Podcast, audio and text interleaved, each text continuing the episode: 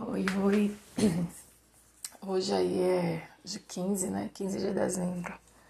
Eu tô aqui meio sem, sem dormir ainda direito, porque eu tenho dois artigos para entregar hoje, dois trabalhos para entregar hoje do mestrado, e eu não consigo desenvolver.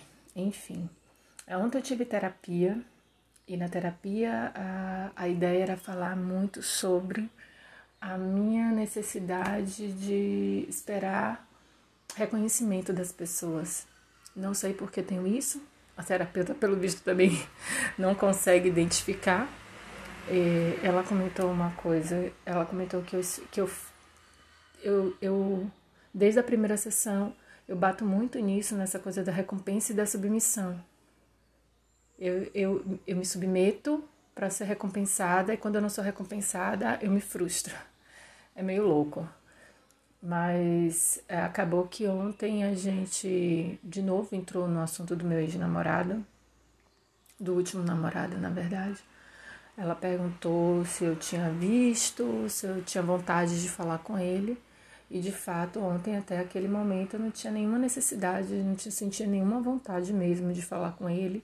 Malmente lembro, assim, lembro, mas não, não, não lembro com carinho. Sempre que eu lembro dele, é, sentindo raiva, é lembrando da última conversa que me causou dor e dessa, de tudo que ele, que ele faz para brincar com, com o sentimento das pessoas.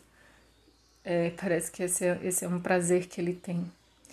E, e aí no final do dia, aí eu já fiquei, já saí de lá, a gente sai meio reflexiva, já saí de lá meio com a energia para baixo, sabe?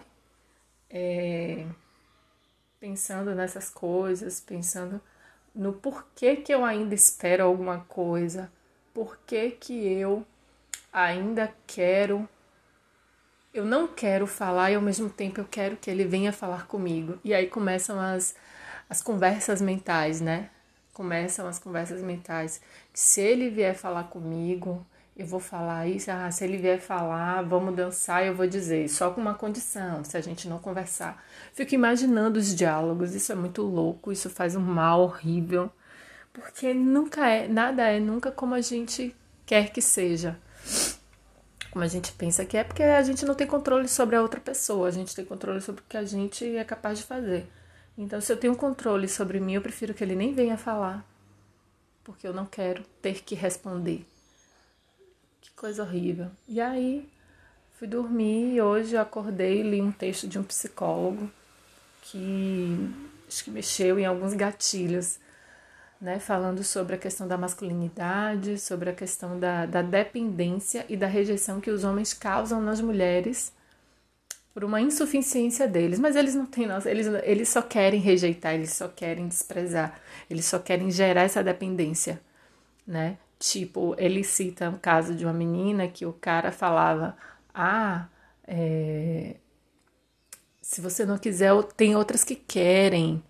Pra que falar isso?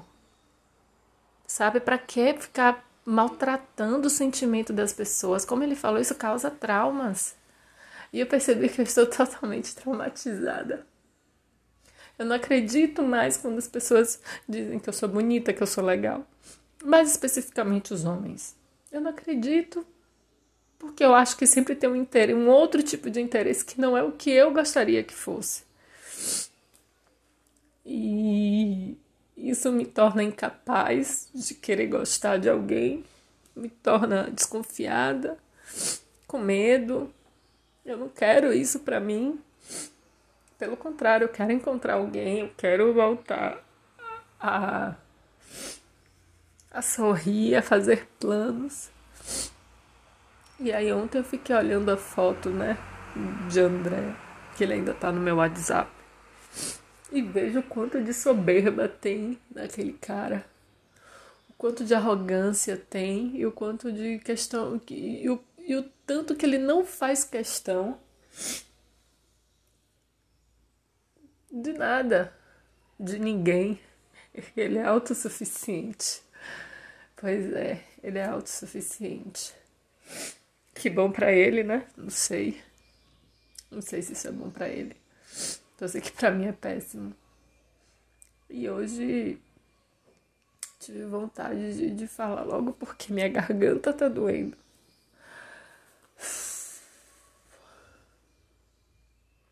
Horrível. Não quero isso. E eu não sei o que fazer. Eu não sei se eu quero falar, eu não sei se eu não quero falar. Eu não sei como é que eu vou lidar com isso. Eu não sei se a culpa é minha. Eu não sei o que fazer para não me sentir culpada, porque todas as vezes que eu penso que eu insisti para estar com ele, me machuca. Porque ele fez coisas cruéis comigo. Ele fez e eu, e, e eu aceitei. E esse aceitar me, me machuca, sabe?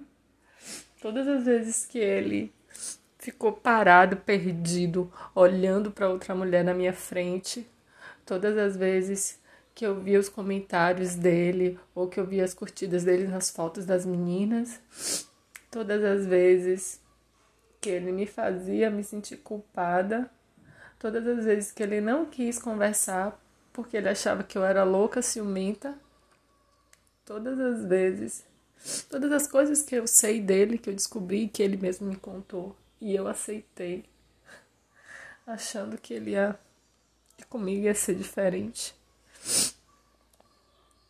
E principalmente todas as vezes que eu sabia que ele estava me traindo, né, que eu imaginava, todas as vezes que ele tinha conversas certos tipos de conversas com outras meninas que eu sabia que a gente discutia e eu não terminava. Todas as vezes que eu deixei ele dominar a situação do jeito dele, deixar, ele deixou o relacionamento do jeito dele e eu não tive forças. E todas as vezes que eu não saí antes de ter descoberto qualquer traição dele. Ele sempre deu sinais e eu fingia que não via. Todas as vezes que ele foi grosseiro comigo sem necessidade, provocando uma briga. Todas as vezes que. Enfim, que eu não tive forças para dizer para mim não dá. Se não for do meu jeito, também não vai ser. Como eu me arrependo disso. Como eu me sinto culpada de ter passado por esse sofrimento. São dois anos e oito meses dois anos e oito meses que eu ainda choro por causa disso. Dois anos e oito meses, isso é inadmissível. Isso dói, isso machuca.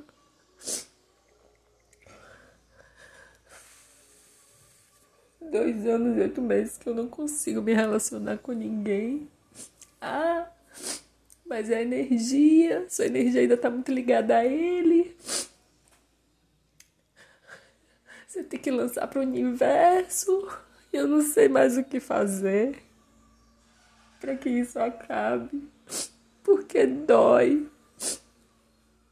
Porque eu tento de todas as formas. Eu tento não pensar. Eu corto contato. Eu corto qualquer tipo de situação, mas sei.